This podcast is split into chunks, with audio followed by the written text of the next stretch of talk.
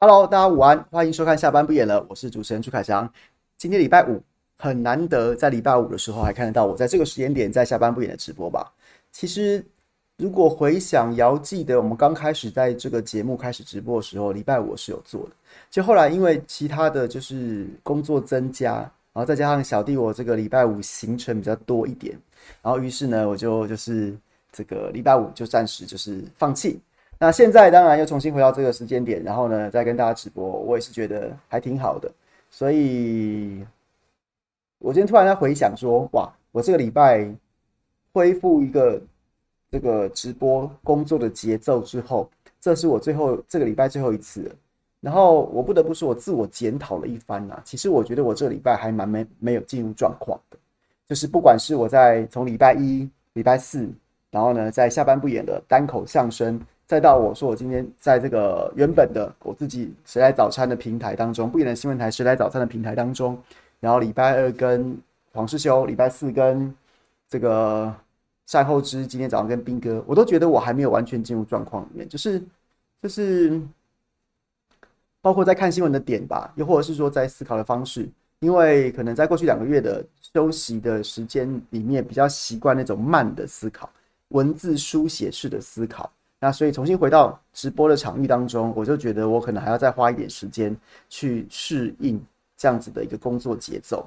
那希望大家不要嫌弃，我会很努力的回到一个更好的状态当中。那就是还是那句话啦，我觉得，我觉得其实很多朋友的指教我都有看到了。那我也我会觉得就就这样吧。然后然后大家不喜欢我的，我也没有要勉强大家的意思。那如果你喜欢的话，那我们就会继续在我们这个共享的直播的时光当中，分享彼此的心得或是对事物的看法，那就是这样子了吧？OK，好，小香香，感谢你加入会员，睽违六百三十天之后，凯翔主持的周五下班不演了。等一下，你真的算出是六百三十天吗？这么厉害吗？真的是六百三十天，还是你随便讲个数字胡乱打赌？我就是不会知道，因为我也真的不会知道。所以真的是六百三十天吗？虎口全四郎，感谢你从早上的谁来早餐追到下班不演了。金凯祥继续鞭策批评民众党，大家一起变 Win Man。哎，话说说实在，我今天还不知道什么是 Win Man 呢，就是就是后来，然后有朋友传给我说什么有 PTT 有人在讨论我，然后说我是 Win Man，说我是 Win Man，然后我想说什么是 Win Man 啊？Win Man 是是是说捍卫战士里面那个 Ice Man 跟这个 Maverick 这个说谁是谁的 Win Man 那样子，那个那个。那叫什么、那个叫僚机的意思吗？就后来好像不是，然后是一个典故，好像是赖香林委员，民众党的赖香林委员，然后呢，在在干掉，在干掉说绿营的侧翼，然后呢，都是在这边就是反正带风向啊、造谣什么什么之类的，然后呢，赖香林委员好像误用了一个英文，把侧翼就直接翻成 Vman，是这样子吗？我有没有我有没有说错这个典故？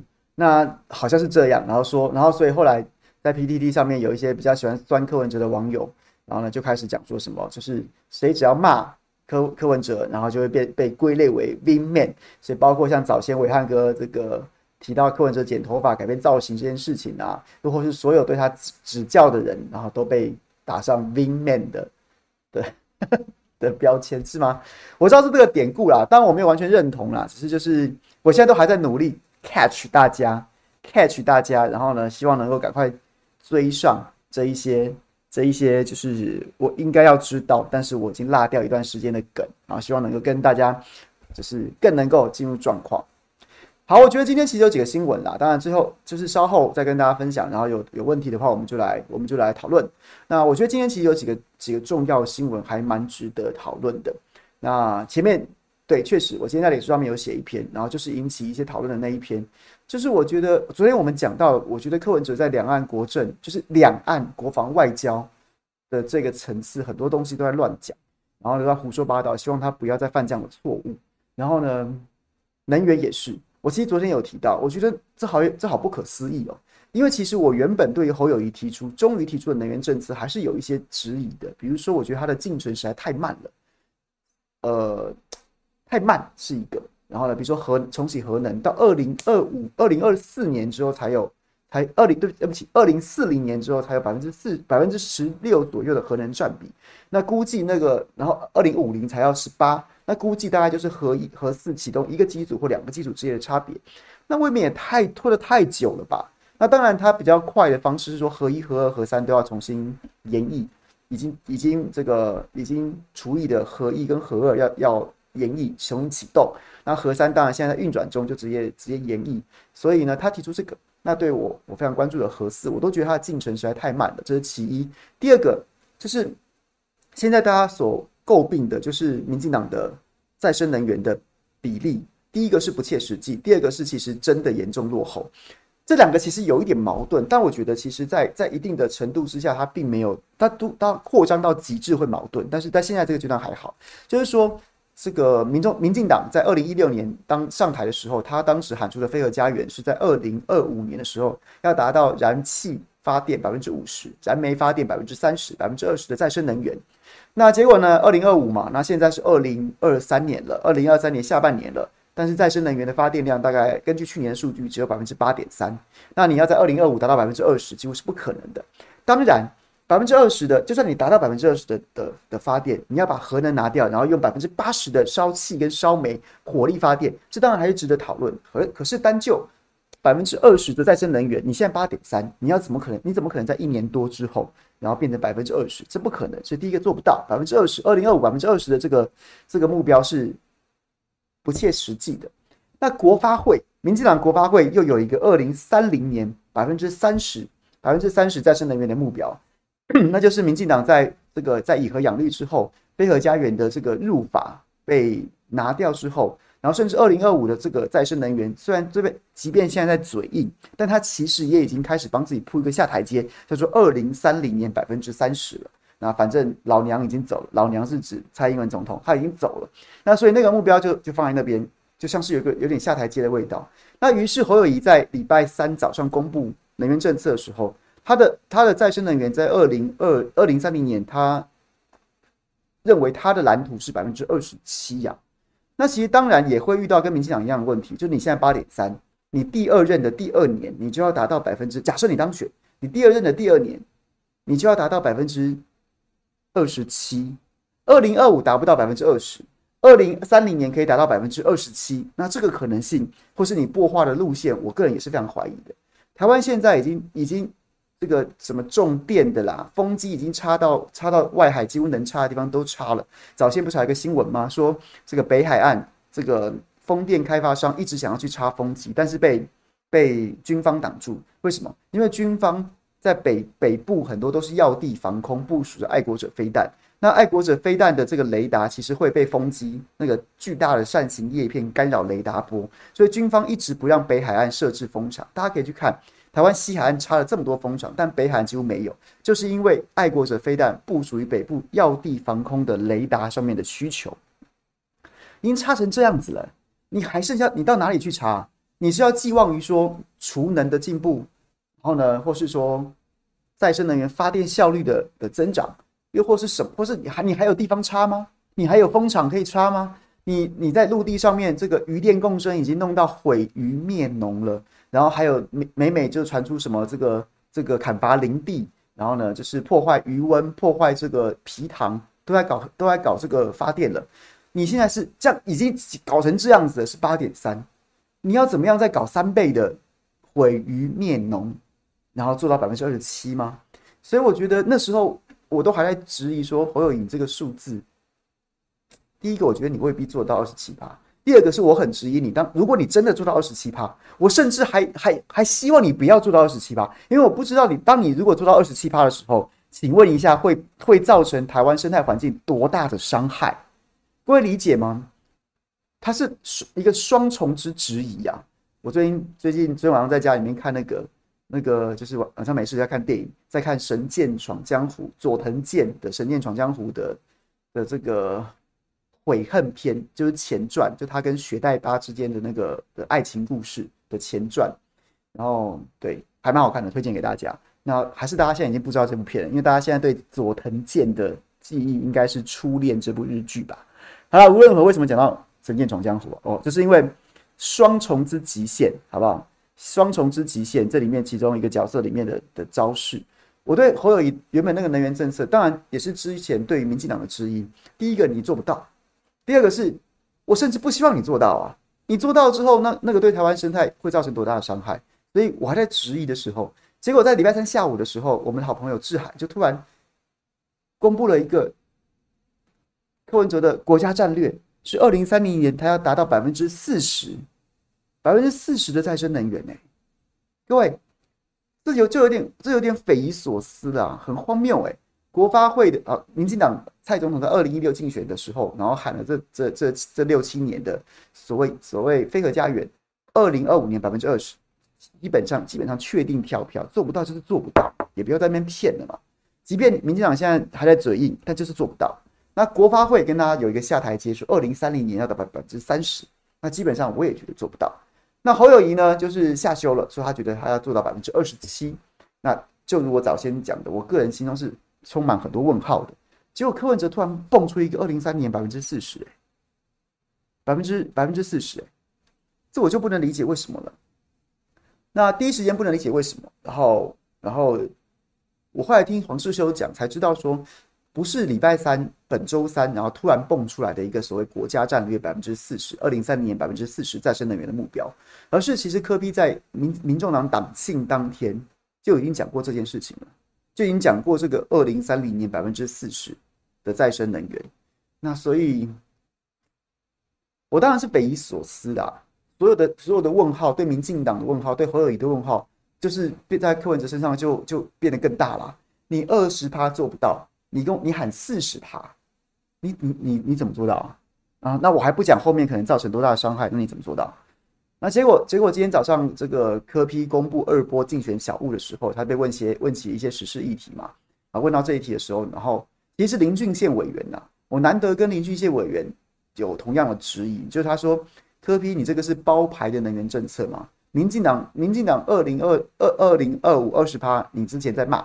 然后国民党之前说要这个这个国民党不包括侯友谊的某些国民党人说要这个重启核四，你也骂，结果你现在包牌了，你既要重启核能，然后你既要这个再生能源，就再生能源你还超越民进党的二十趴，你直接喊到四十趴，那就是林俊宪当然就在酸柯文哲，觉得柯文哲这是一个包牌式的包牌式的这个能源政策。那柯文哲今天早上的发言就令我其实非常的不能接受。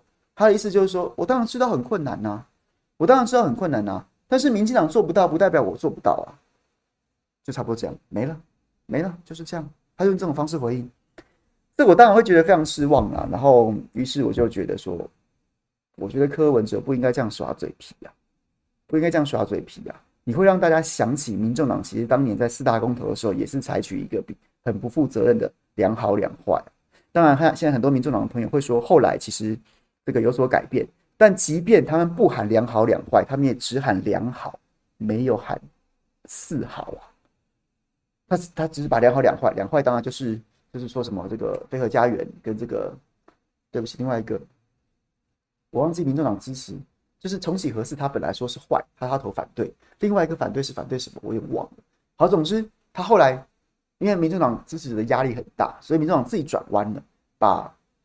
把核四这个这个坏这个主张反对给拿掉，他终究没有支持啊，他的主主旋律是没有支持，个别民众党人物或许有，但其实整个政党的诉求是并没有支持核四重启的，他是采取一个开放的态度。我就觉得，我会觉得我没有办法接受柯文哲这样的说法。什么叫做什么叫做民进党做不到，就觉得别人都做不到？然后呢，当然很困难，但是但是他会找方法，什么什么之类的这些。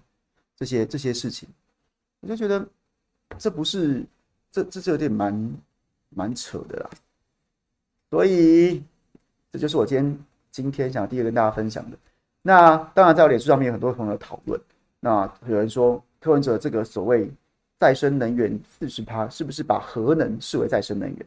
但是如果但是我不知道柯文哲是用字遣词不精确还是怎么样。核能基本上是被归类为绿能。但是再生能源其实是有另外比较严谨的定义，所以再生能源跟绿能并没有直接画上等号。那所以，所以第一个，第一个，柯文哲所谓的再生能源四十趴是再生能源四十趴，还是它其实是是用字不精确，讲的是绿能四十趴。好，第二个，很多朋友帮他解套的一个方式是说，如果他把核能合一核呃合二合三，因为柯文哲不支持合一嘛，因为合一民众党的主张是说认为侯友宜的的做法旷日费时。好，那我们就就就就说把民众党的主张算说合二合三加上核四都纳进来的话，这些难关全部被克服的话，都纳进来的话，也许绿能有机会达到百分之四十。当然，我觉得还是很难呐、因为因为核二核三搭核四。大约约莫也是十几，大概有机会大大概到十几趴，将近二十趴的发电量的发电量，那是全全开的状态哦，全开的状态哦。那那代表说你的绿能还是要二十几趴左右才有办法达到四十趴。可是这有一个最关键的问题，最关键的问题就是大家试着用这种方式帮柯文哲解释，但柯文哲自己没有说他所谓再生能源四十趴是不是指的是绿能。是不是包括核能啊？那你就要出来讲清楚啊！你不能让你的支持者在外面，然后呢，就是很尴尬的帮你揣度你的四十趴是不是用这样的方式组合啊？那所以我就很期待，不管是民众党的官方脸书，又或是柯文哲的官方脸书，又或是柯文哲要开个记者会，发个声明稿，或者自己出来受访的时候讲清楚啊！请问你的二零三零年再生能源四十趴到底是怎么组成？怎么达成？怎么达成？你还可以讲个路径啦。你你人家说啊，这个有很多细节，这个还要再演你。那你至少讲个路径是什么？那或者说你的组成是包括核能吗？我觉得很多柯文哲支持者非常的死忠，那个死忠程度不下二零一九年的韩国瑜的韩粉。那我没有要比较韩粉跟柯粉的差别，我只是觉得死忠支持者这在这件事情上面，然后呢，很极力的要帮柯文哲解释。可是最重要的是，柯文哲你自己出来讲讲清楚、说明白吧，不要让你的支持者就是在外面死战啊，甚至不知为何而战了。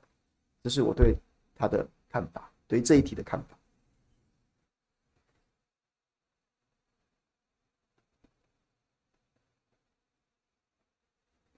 所以这一局，这个这一这一个题目，它就是有点一叶知秋。当然，它是也许它是一叶知秋。那也许乐观的话，很多朋友会觉得说这是一个危机，也是一个转机。那什么叫一叶知秋？就是我前面有讲，包括今天早上彬哥某种程度我没有跟他套好哦，他他其实恐怕也是比较接近我这种看法，就是我们现在看不出看不出柯文哲要继续维持民调上升，然后或是说维持民调高档的利多因素是什么？因为他的个他前一波用个人魅力的方式，到了好像看到一个瓶颈。高原期，就是那，所以他接下来要靠什么继续维持他的民调高档呢？个人魅力，你说啊，这个这个好讨人喜欢呢，但是喜欢你的也都喜欢你，你你要怎么样一直让大家持续喜欢你，而不会改变主意、改改变心意？又或是说，因为你民调终究大部分的民调你也是美赢赖清德啊，那你要赢，你的下一个破口，你的突破点是什么？就是看不出其他还有什么招。那所以我觉得这个这是一个还蛮蛮值得关注的指标。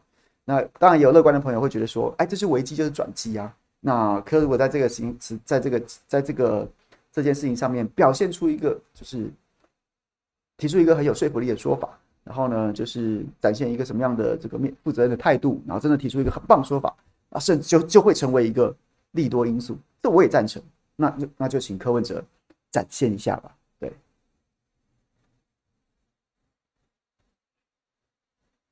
这杯不是酒，这杯是冰开水。OK，佩提很佩提老朋友很关心我今天喝什么，但这这杯真的是冰开水。我最近就是从就是工作的工作室，然后呢，老婆在享福的月月子中心，还有家里面就三个地方跑，所以我能喝酒的时间就变得比较少。因为你要开车，我要开车往返啊。那通常我都确认我是当晚最后一个行程的时候，我才会在家就是开酒来来喝。不然的话就没办法，最近真的喝的比较少。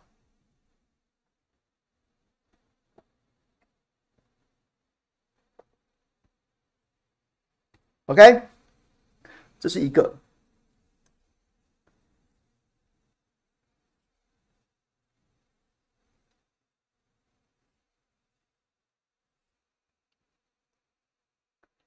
乌龙绿之前直播的书房哦，这个不瞒大家说。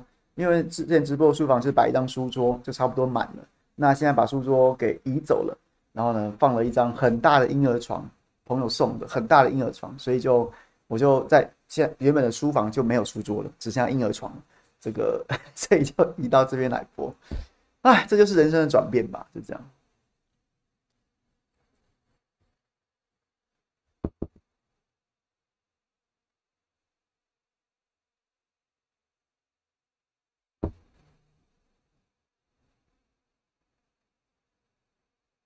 好，我觉得今天还有一个新闻，我觉得蛮值得大家关注的。然后你会觉得那个沉默的绿营晋升，沉默的令人觉得非常的，就是我是笑你们，我就笑你们，看你们在那边对不对？就是这个郭哲明八八会馆案，八卦会馆案的这个这个应该说是这个负责人招待所的老板郭哲铭，然后呢早先潜逃出境。然后呢，后来在泰国曼谷落网之后，然后呢，昨天被遣送回到台湾。我觉得这个新闻其实，我觉得大家应该关注。可是我也很明白告诉大家，我觉得我很悲观的认为说根本不会办啊，因为这办下去就动摇国本啊。大家还记得八八八会馆这个案子是怎么爆发出来的吗？是怎么为大家所所关注吗？那其实是在二零二二年的九合一大选，民进党民进党就是就是那个败相已露啦，就只是时间问题。的前后就开始出现八八会馆，然后大家可能会注意到说八八会馆是说很多这个警政高层啊、政商名流啊出入八八会馆，然后呢照片竟然都外流了什么之类的，然后，然后这个但其他的案情应该说是郭哲敏是一个从事地下汇兑的业者，那他早先是跟这种所谓的就是什么什么就是有点类似是做那种新这种博弈的啊。然后呢，就是博弈的啊，然后可能有些诈骗，那但是就是就是那些比不不透明的，然后呢，这个这个不能搬上台面的这样子的一些金流，然后他就是在做这种地下汇兑，估计说他汇出去的钱大概经手汇兑的金额可能高达两百亿以上，然后他就做这个地下汇兑，然后后来后来还有另外一个就是林炳文，如果喜欢看看职棒的朋友应该都知道林炳文当年当年就是搞职棒签赌打假球的林炳文。然后后来又搞了一个 PG Talk，PG Talk，然后呢，他就利用 PG Talk 来搞诈骗，又是一个这个这个诈骗做到当庄家的概念啊，因为他 PG Talk，然后他自己做 PG Talk，然后呢，再用 PG Talk 的点数，然后诈就是诈骗人家 PG Talk 的点数，然后再把 PG Talk 点数换成钱，再透过再透过郭哲敏的地下汇兑管道再汇到国外去。大概是这样子啊，总之就是郭哲敏就是一个专门在帮大家洗钱呐、然后跟诈骗集团过从甚密这样子的角色。然后结果呢，他因为做这个做这个行业，然后所以呢，他可能也是某种程度跟 IMB 的祖先是一样的，他想要经营政商关系来作为他的一个保护伞，一个就是，其实我觉得讲保护伞恐怕也只是冰山一角，他是不是甚至我们很多政商名流也是透过他洗钱的、那就只是一个一张大网，一个大的金权关系的一个一个。的一个人际网络，好，无论如何，总之呢，他就开了八八会馆，他就做地下汇兑，他就帮诈骗集团，帮帮这个就是不见光的这些所这些所得汇到国外去做地下汇兑，然后他同时开了一个八八会馆，然后经营人政商名流，然后呢，尤其是检警高层的人的人脉关系，结果呢，后来跟他原本的这些这些这些诈骗的的的伙伴还有亲信，结果就反目了。反目成仇了，甚至还有这个暴力相向。结果呢，他的亲信就投靠他反目的这个合作伙伴。于是呢，他们就要弄他。所以他们弄他呢，就就发生什么事？结果呢，就是因为他们经营八八会馆，所以经营了一些检警调的高层。于是呢，要弄郭哲敏的这一帮人，就去找了检调的关系。那检警调的关系就跟他讲说：不然你们就来办告发者，告发到检，告发到警察，到检检调这边，然后我们就去办他。我光听到这边的时候，我下巴已经快掉下来了。这、这、这、这会不会，这会不会有点扯啊？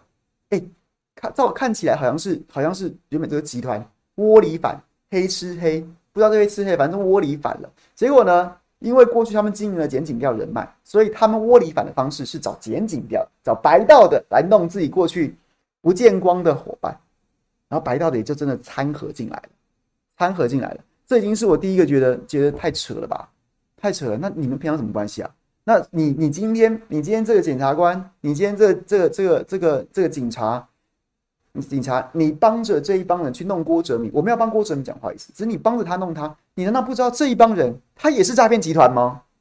啊，你们就怎么样？啊，那那没我们还是好朋友，来，我们一起弄郭哲敏，这是怎么回事啊？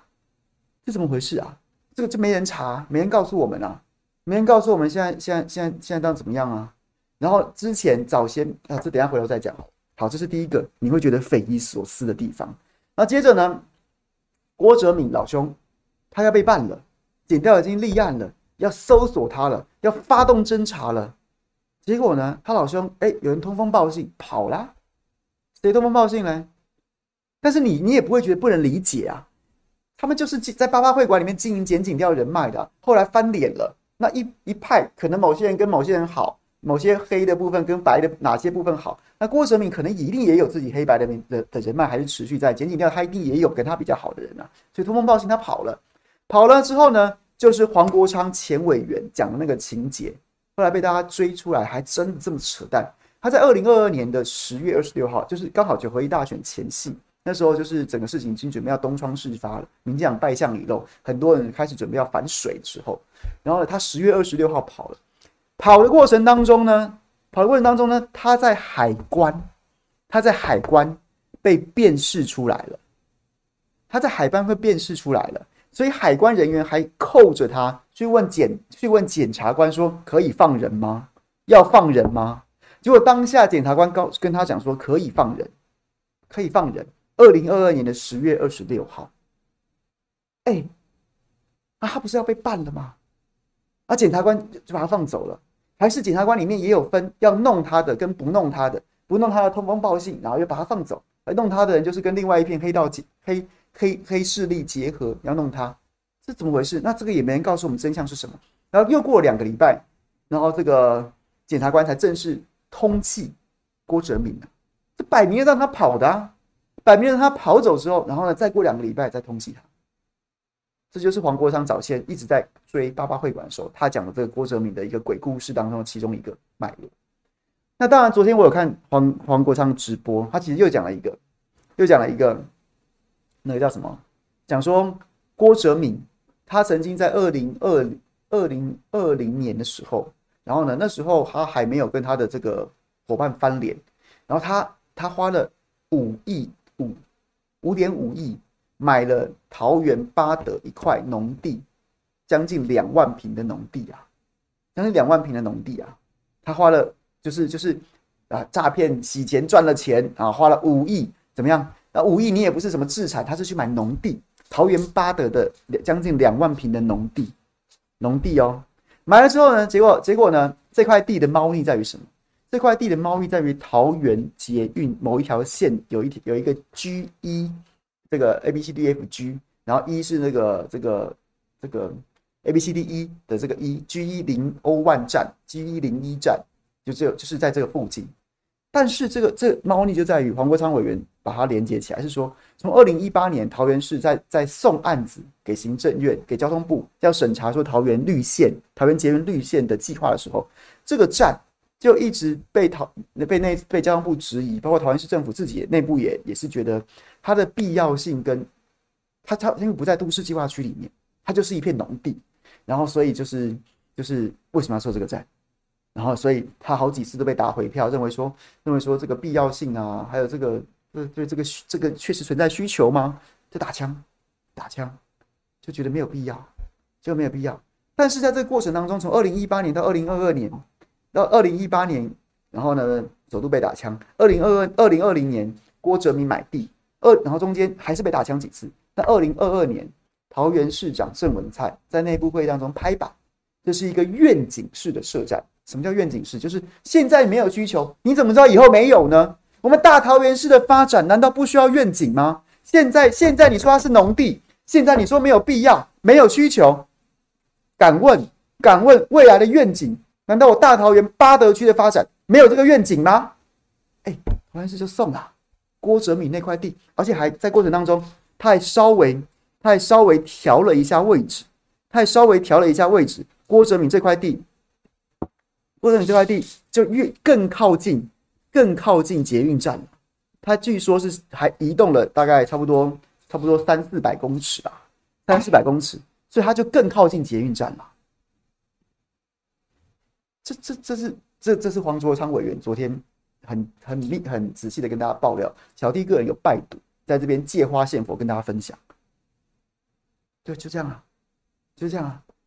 那所以你觉得郑文灿当朝当朝虽然他的储君梦暂时已经已经不复存在，但他还是当朝真正的地下地下阁揆，地下地下真正掌权的行政院长啊？那这个会查吗？或者说就算会查，你觉得查得出查得出真正的脉络跟水深之处吗？这段时间大家还记得吗？当时的新闻。当时的新闻也是也是也是在讲啊，来讲说郑文灿也是郭哲敏八八会馆的座上宾啊，他也是进频繁进出啊，而且而且而且这个讲大家要是不是说这个案例凭什么讲？哎，郑文灿郑文灿喜好粉味这件事情不是人尽皆知，还被法院判决书给认证过的吗？那你你觉得会查吗？高高举起，轻轻放下，就是这样子啊，就是这样子啊。然后后来你还记得吗？我今天早上还特别想了一下，在看这个新闻的时候，在做这个功课的时候，还特别想了一下，我确实没有什么印象。还记得那时候八八会馆在民进党选后，二零二二年大败之后那段时间，然后就一直在讨论，一直在讨论说什么像八八会馆八十八枪，然后呢，很多警界高层就纷纷这个影片丢出来。其实你也可以理解为什么会丢出来，因为就是可能郭哲敏跟他互斗的这一边，双方都各自要自保啊，双方谈不拢，那怎么办？那于是我就恐怖平衡，哎，你今天某某某，你你要弄我是不是？你不要忘了我有我有我有监视器啊啊！那个谁谁谁，哎，你现在你现在弄我是不是？你不要忘了我也有监视器啊，这都可以理解。然后我就觉得，我那时候就想说，那所以这个问题到底出现在什么？到到底后来怎么发展的？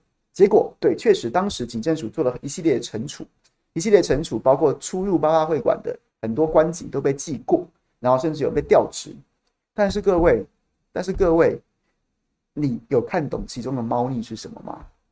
你有看懂其中的猫腻猫腻是什么吗？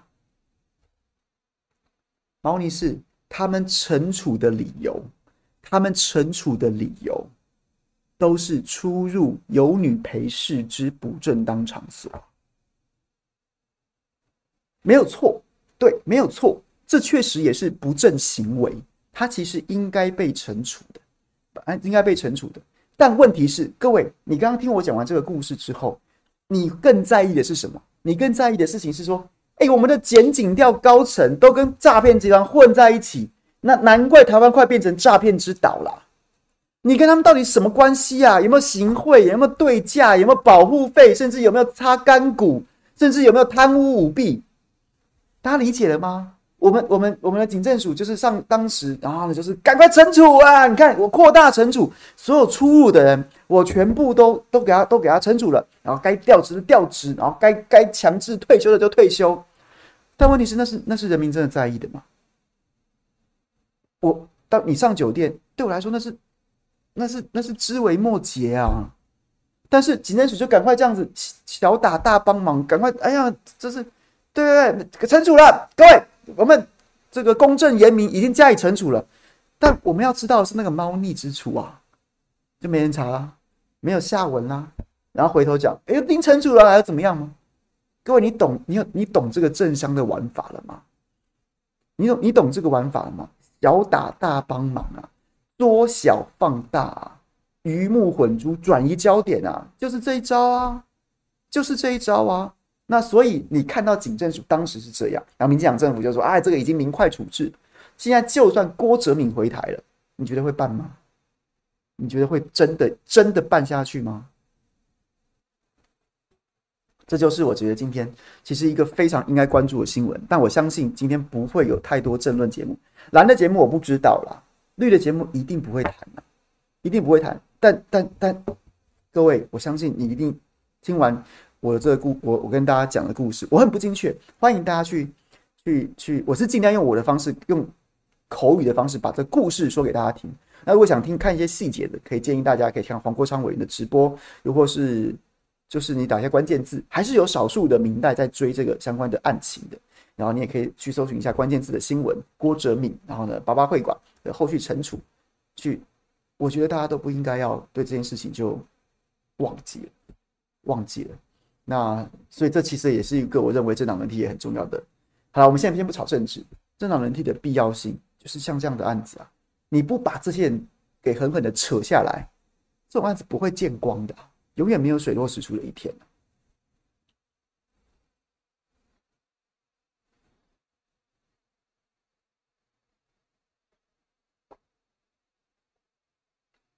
OK，有没有有没有今天听我讲才想起这个故事的朋友？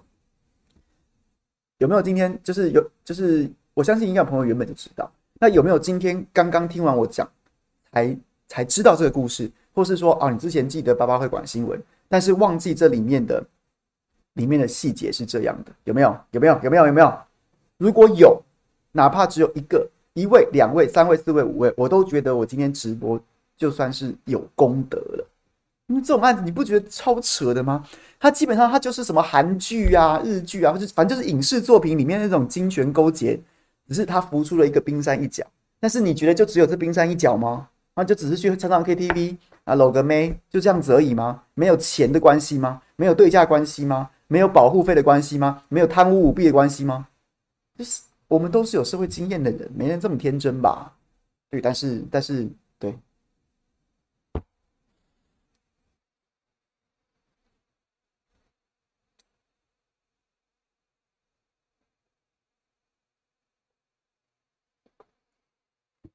是吧？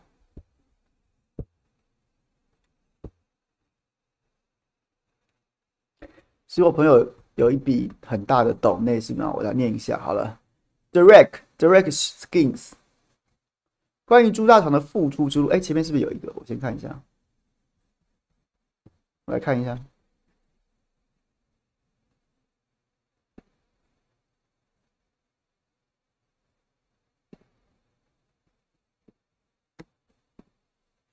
阴谋论小剧场型，幽默看待。你喊五 K，我就跟五 K。好，先有大肠揭竿罚小强，政治无成且募款不清。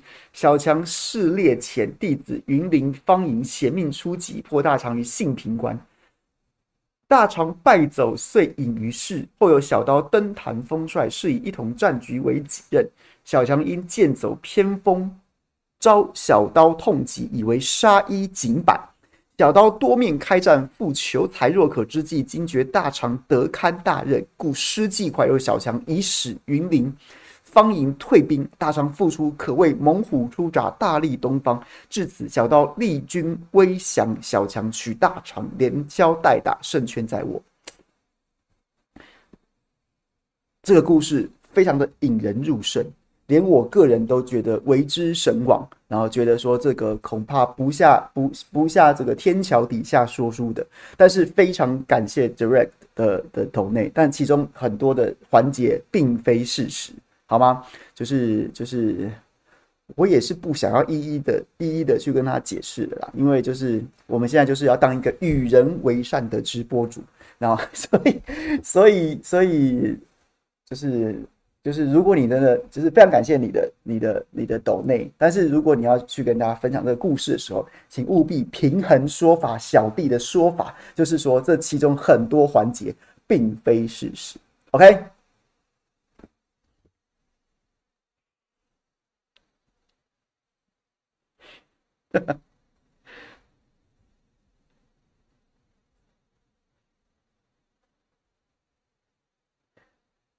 我我重新回到直播平台当中，其实我第一次礼拜一直播的时候，我有跟大家讲，就是其实有一些前辈长辈是就是有很多意见呐，那但主要还是我自己觉得，还是我自己决定的，所以没有那么多阴谋论。凭良心说，没有阴谋论，没有说什么背后谁叫我出来要干嘛。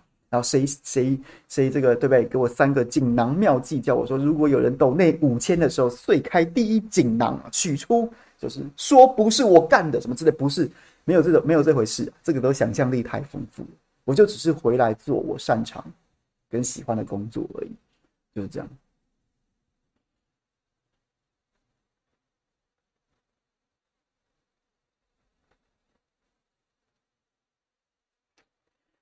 德瑞克说：“哦，说我反击的方式与说明的内容不足以让我认为是泼粪哦，这个完全没有问题，没有问题。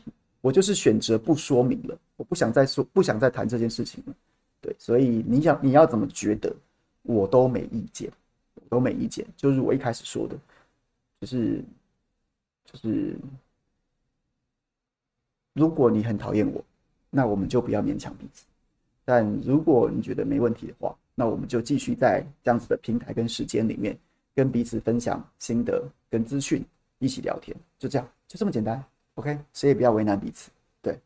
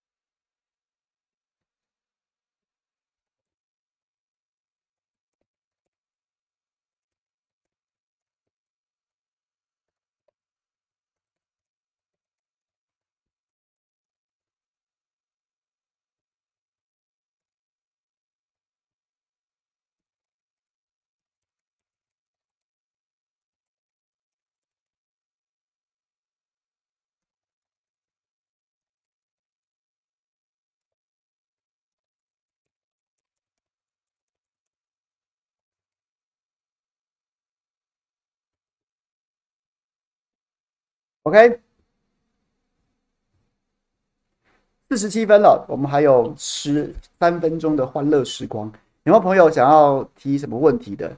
有没有有没有想要想要来？今天有什么新闻？觉得我今天讲了科 P 的科 P 的，我觉得那样子那样子回应二零三零四十趴是不 OK 的。它也许会是你的转机，但它也许会成为你的破口，一定要谨慎面对。然后另外讲了郭哲米遣返。遣送回台之后，八八会馆帮大家回顾了案情。那除了这两个题目之外，又或者这两个题目，还有什么朋友想要提问的，又或想要分享的，欢迎提出哦。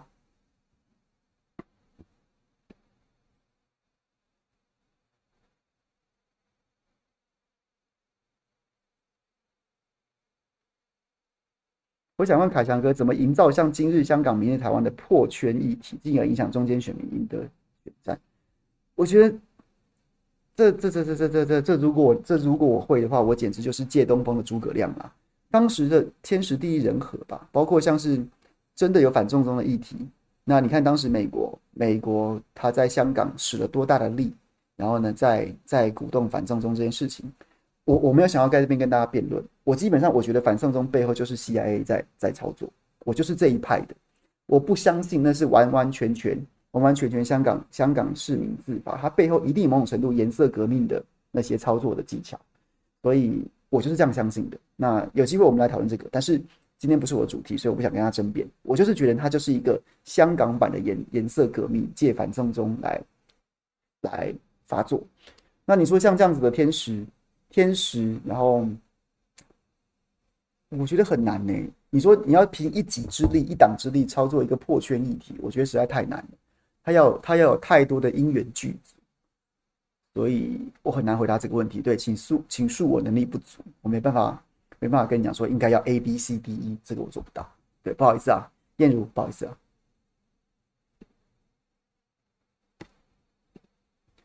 Nancy，谢谢你向前看好啦，谢谢啦，谢谢谢谢谢谢干爹跟干妈，谢谢，非常感谢干爹跟干妈。OK，这个。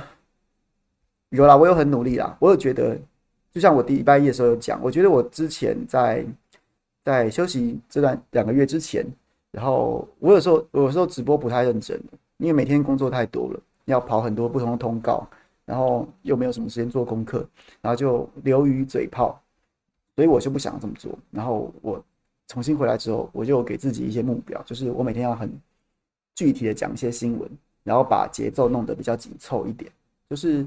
即便我还是很喜欢跟大家聊天，然后看大家聊天室里面讲什么，然后呢做互动，可是我一定还是要先讲完些什么事情，然后呢节奏要很精准很快，减少重复，然后呢就是之前我其实有有朋友也是指教说我我讲话有时候会重复，那那其实我自己知道那那个毛病那个症头是来自什么，就是当我准备的不够充分的时候，我必须要在脑子里面去思考，我对我要讲的东西不够熟，又或是说我没有准备那么多东西的时候，我就有可能去重复，那我就一我自己知道，可是他刚那是刚好就是一个。那人消耗太多了的的那个时间点，那我就会回来之后，我就会希望说，包括我在主持早餐的时候，我不晓得大家有没有觉得说，我好像把节奏拉得很快，就是因为我觉得减少了这么多其他的的通告，那我剩下的自己的直播，那就一定要把水准跟品质做得更好一点，还是可以轻松聊天打比赛，可是每每一次都让大家觉得有比较充分的资讯被听到，这样子。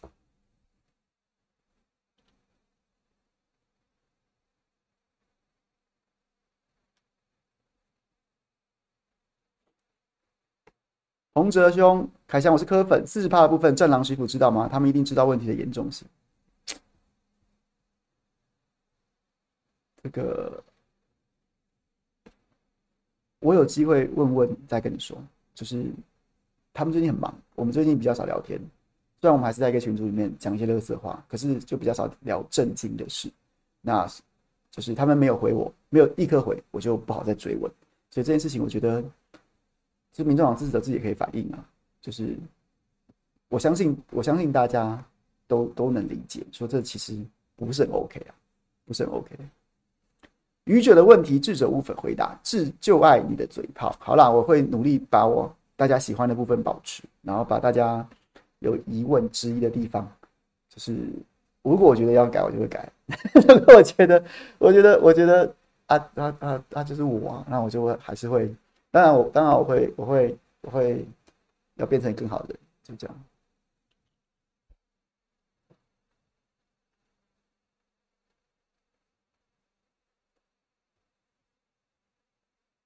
新手爸爸有睡饱吗？目前为止都还有啊，就是因为都还在月子中心啊，所 以有人带，所以考验还没有真的开始。对。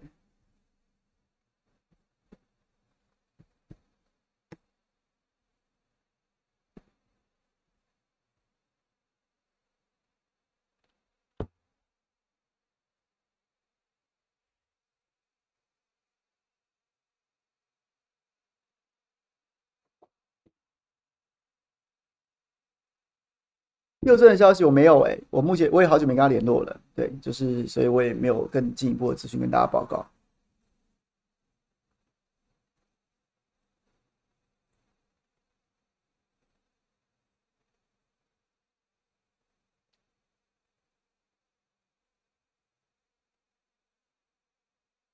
挺科就双面，凯翔可是全骂过就不多面，对啊，其实我好像每个人都有没都有都有都有讲过。但这这这这这这这这这这这这，其实有也有也有长辈就是在一直在告诉我，就想说你不要一天到晚骂人骂人啊，你就开始讲好话，你就讲人家好话，然后呢就是少树一点敌人。可是有时候我会觉得啊，好话就不用讲啊，啊你们都是从政者，从政者不是你你你还缺那种第一个是。从政者一天到晚活在歌功颂德之中，你就你你就整你就等着宰戏吧，你就你就迟早会翻船的。第二件事情就是，从政者真的位高权重之人，难道身边还缺乏歌功颂德的人吗？那我何必还去做这种事呢？啊，这就不是我的个性啊，所以我就不想这么干。所以也有朋友，也有朋友，就是就是我们不要讲名字啊，就是就是直播圈的朋友就来讲说，其实凭良心说，最近柯粉的。科粉的积极度跟情绪都非常高昂，然后所以如果你在标题当中或是在选材当中，就是就是有科或是挺科或是说赞科，你的流量就会比较好，然后你就会你可能这付出之路就会比较平坦，因为你就会有一群死忠粉觉得你看就是应该讲这些什么什么之类的，然后可是我就不想啊，我就我就觉得那就不是我，所以所以还是那句话，你讨厌我你就别看。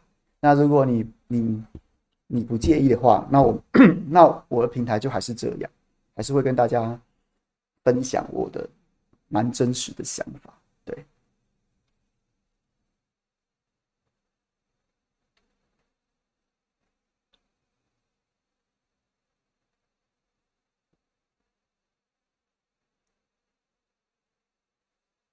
，T 台 T 台怎么了？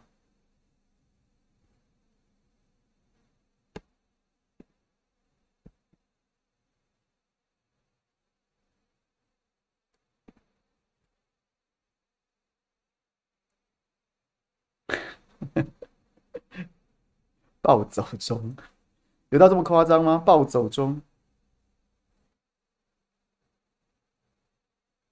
虎口泉次郎说：“我觉得苗博雅赶来时来早餐算是一个战将，反观那个詹将，哎、你真的很想撩我哎、你很很很想哎、你今天早上已经抖内我，然后一直问我罗志祥事，你就是想要再撩我们再去吵架的，对，真的是 OK，我我不上钩，OK。”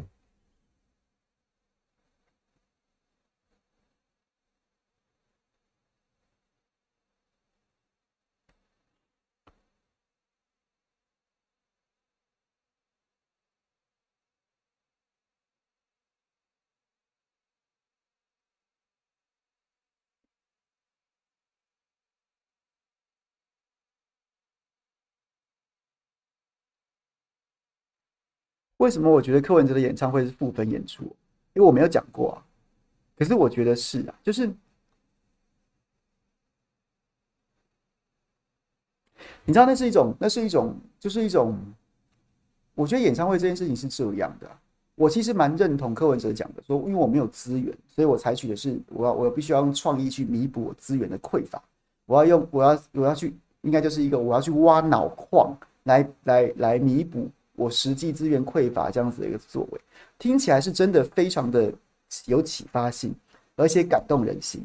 可是选举这种事情是这样的，你不管办造势，你不管拍广告，你不管出文宣，你不管办记者会，你不管安排行程，你不管安排接见、会面什么什么东西，它其实都不是目的，它是手段。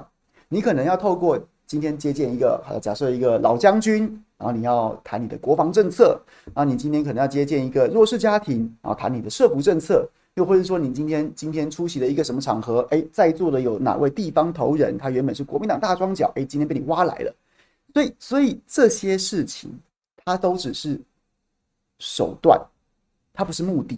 目的是什么？目的是我今天要谈国防政策，所以我去见了军系大佬，我今天要今天要展现我已经走出。民众党原本这个相对比较狭隘的的组织当中，所以我今天安排了这个行程，去跟这个这位头人一起参拜庙宇或什么之类的。演唱会在我看来，它不是目的啊，你你又不是要你又不是要发唱片，或是你又不是要干嘛，所以重点是演唱会，你究竟要透过演唱会的形式，你要达成什么样的目的？我不晓得有没有我们聊天室当中有没有参加这场演唱会的朋友。你觉得看完之后，看完之后，你你你，就是就是，你可不可以告诉我，那个你你能够感知到说他这个目的是什么吗？他用演唱会的方式，然后呢，他其实要告诉你的传递的一个的价值啊、理念啊、资讯啊，或是感受是什么？这就是我觉得好像好像我我我不晓得在干嘛。那那到最后就是一个同乐会的概念啊，一个同乐会的概念啊。就是柯粉在里面玩的很嗨，觉得阿北真的好棒，太有创意，是很有创意啊。可是，可是你，可是选举是这样嘛？你终究是你到底要干嘛嘛？然后透过什么样的方式嘛？有时候手段手段选的选择的不好，会造成你达不到那个目的。又或者是说，或者是说你你你，就是总之就是手段手段跟目的要有人要能够配合。那我觉得演唱会在我看来，好，也许我没有慧根，也许我不够了解。因为就是，或是谁谁可以来指点我？那他到底他要表达的是什么？他要传递的达达成的目的是什么？也许吧，也许是募款吧，也许是也许吧，对啊，就是这样。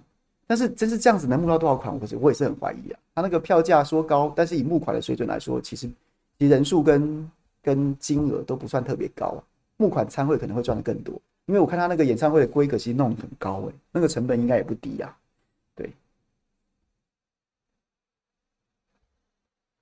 所以，所以小若锦有回答到你的问题吗？或者是你也可以指点我说，其实有什么东西我没注意到？但是我纯粹就是从选战的技术面来说，可以啊，你这办这个活动很好，我觉得很好笑，很好玩呐、但但你到底要达到什么目的？是有点看不太懂。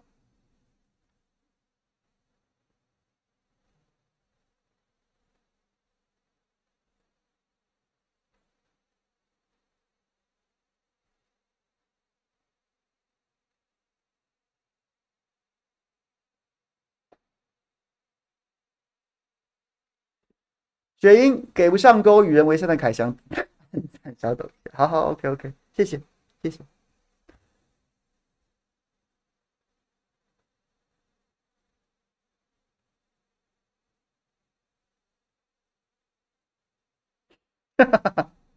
就想唱歌是不是？我我也不觉得就想唱歌不行啊，就想唱歌不行啊。可是我，可是如果你从可以啊，你你想唱歌你就唱歌啊。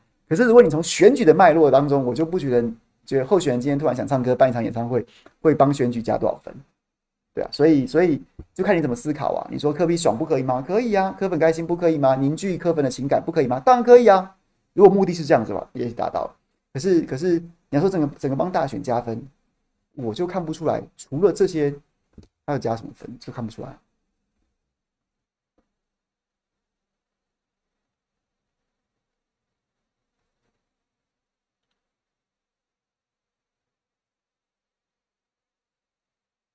帮帮蔡政府的施政背书哦，我觉得应该不会吧，他应该不是这个用意吧。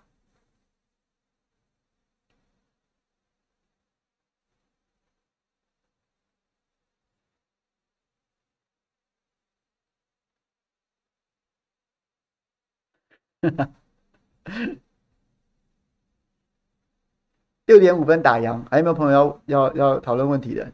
嗯，最后一个或两个问题来跟大家分享一下。权四郎柯文哲如果走去年黄珊珊的路线，蓝绿都好烂，大概最后就是第三名。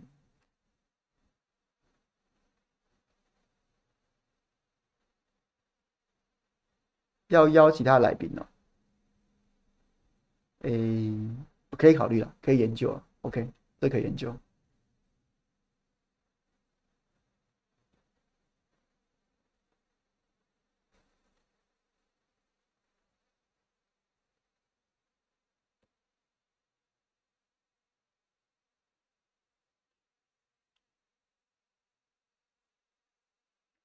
洪哲兄，凯翔，如果郭董参选到底，那我们家的柯阿北、民众党、国民党就必须跟他坚壁清野了。对啊，确实啊。可是我。我不知道，我对柯董会不会参选到底，还是还是觉得没有找不出一个参选到底对他有利的，就是我也不知道，我不知道奇异博士如果是真的，他能不能帮柯帮帮郭董算出一个算出一个他他决定选到底之后对他最有利的结局？我是慧根不足啦，好，我就讲我慧根不足，我是看不出来他要怎么样能够逆势突围，然后想到的都是很都是很不 OK 的结局啊。对，所以，但是但是，也许就是因为我们想的不一样，所以郭董鼓励就可以领九十二亿，然后我们就在这边直播赚奶粉钱。对，所以我是不看好啦。那我也相信说他的理性应该不会没有告诉他说，他如果真的选下去，结果大概不会好看。可是可是我就没办法没办法预判他到底会不会，因为真的世界或是我觉得脑回路真的落差太大。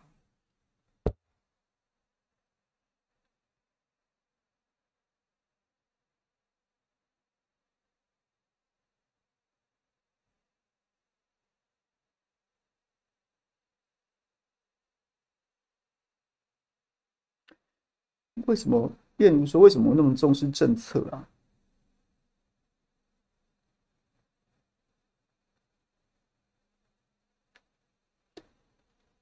因为政策还是着落在你生活当中的事情啊。你的人生不会因为政治口水而改变，但是你会因为政策的好坏或者政策的执行与否、正确与否，然后呢被改变。所以它终究还是重要的事情，虽然即便它很枯燥乏味，所以所以还是得讲啊。然后我们就尽量用比较有趣的方式跟大家分享。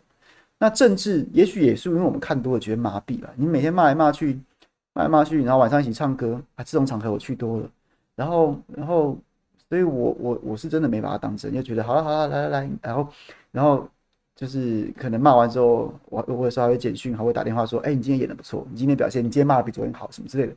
可能我身在局中太久了，就对这些事情已经无感，甚至觉得有点厌烦了，然后就觉得好了，反正就是一个。就是一个表演，骂完就算了吧。就是对，所以两个点吧。第一个点，我对政治，就他就是他就是不可能，你不可能不存在那些政治口水。那你太认真，就是就是看戏的太认真，不就傻了吗？那再来政策，终究它还是会关系到你的生活。所以那还是比较重要。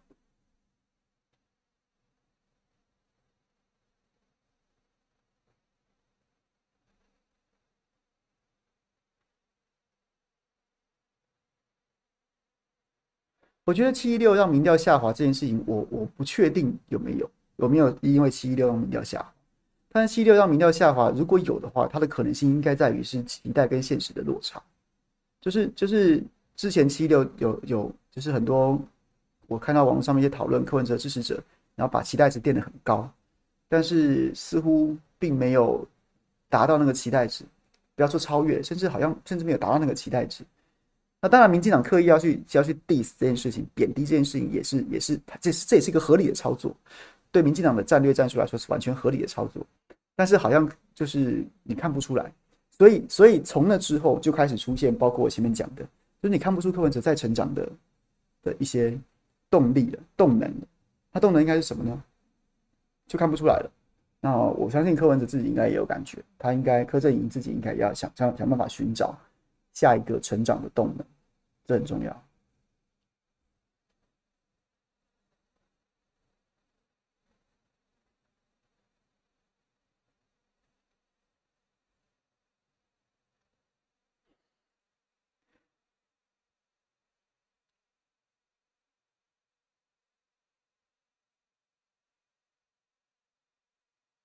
好了，大家不要在聊天室吵架了。也没有什么好骂，我觉得在野在野阵营的几个候选人没什么好彼此骂来骂去的啦。你们反正讲句不好听的，现在投明天投票你们都选不上啊！那那那在野在野各自的支持者，你们骂来骂去要干嘛？你们在争什么？你们在争第二啊？第二有什么好争的？所以各位好不好？平心气和的，就是我们等他们最后摊牌。我个人还是还是好不好？因这个保持乐观，认为他们终究应该还是要谈，因为大家会觉得你们你们也不要这样子吧，你们就谈一谈吧。所以，我个人对于民意的压力，然后对于他们的理智，都还是寄予期待的。那平常平常就是没有必要在聊天室或在留言里面骂来骂去。真的就是那句话，你们骂来骂去争什么啊？争第二吗？那有那那那有意义吗？不要，反而让人家见见缝插针啊！也许让整合的希望变得渐行渐远，越来越渺茫。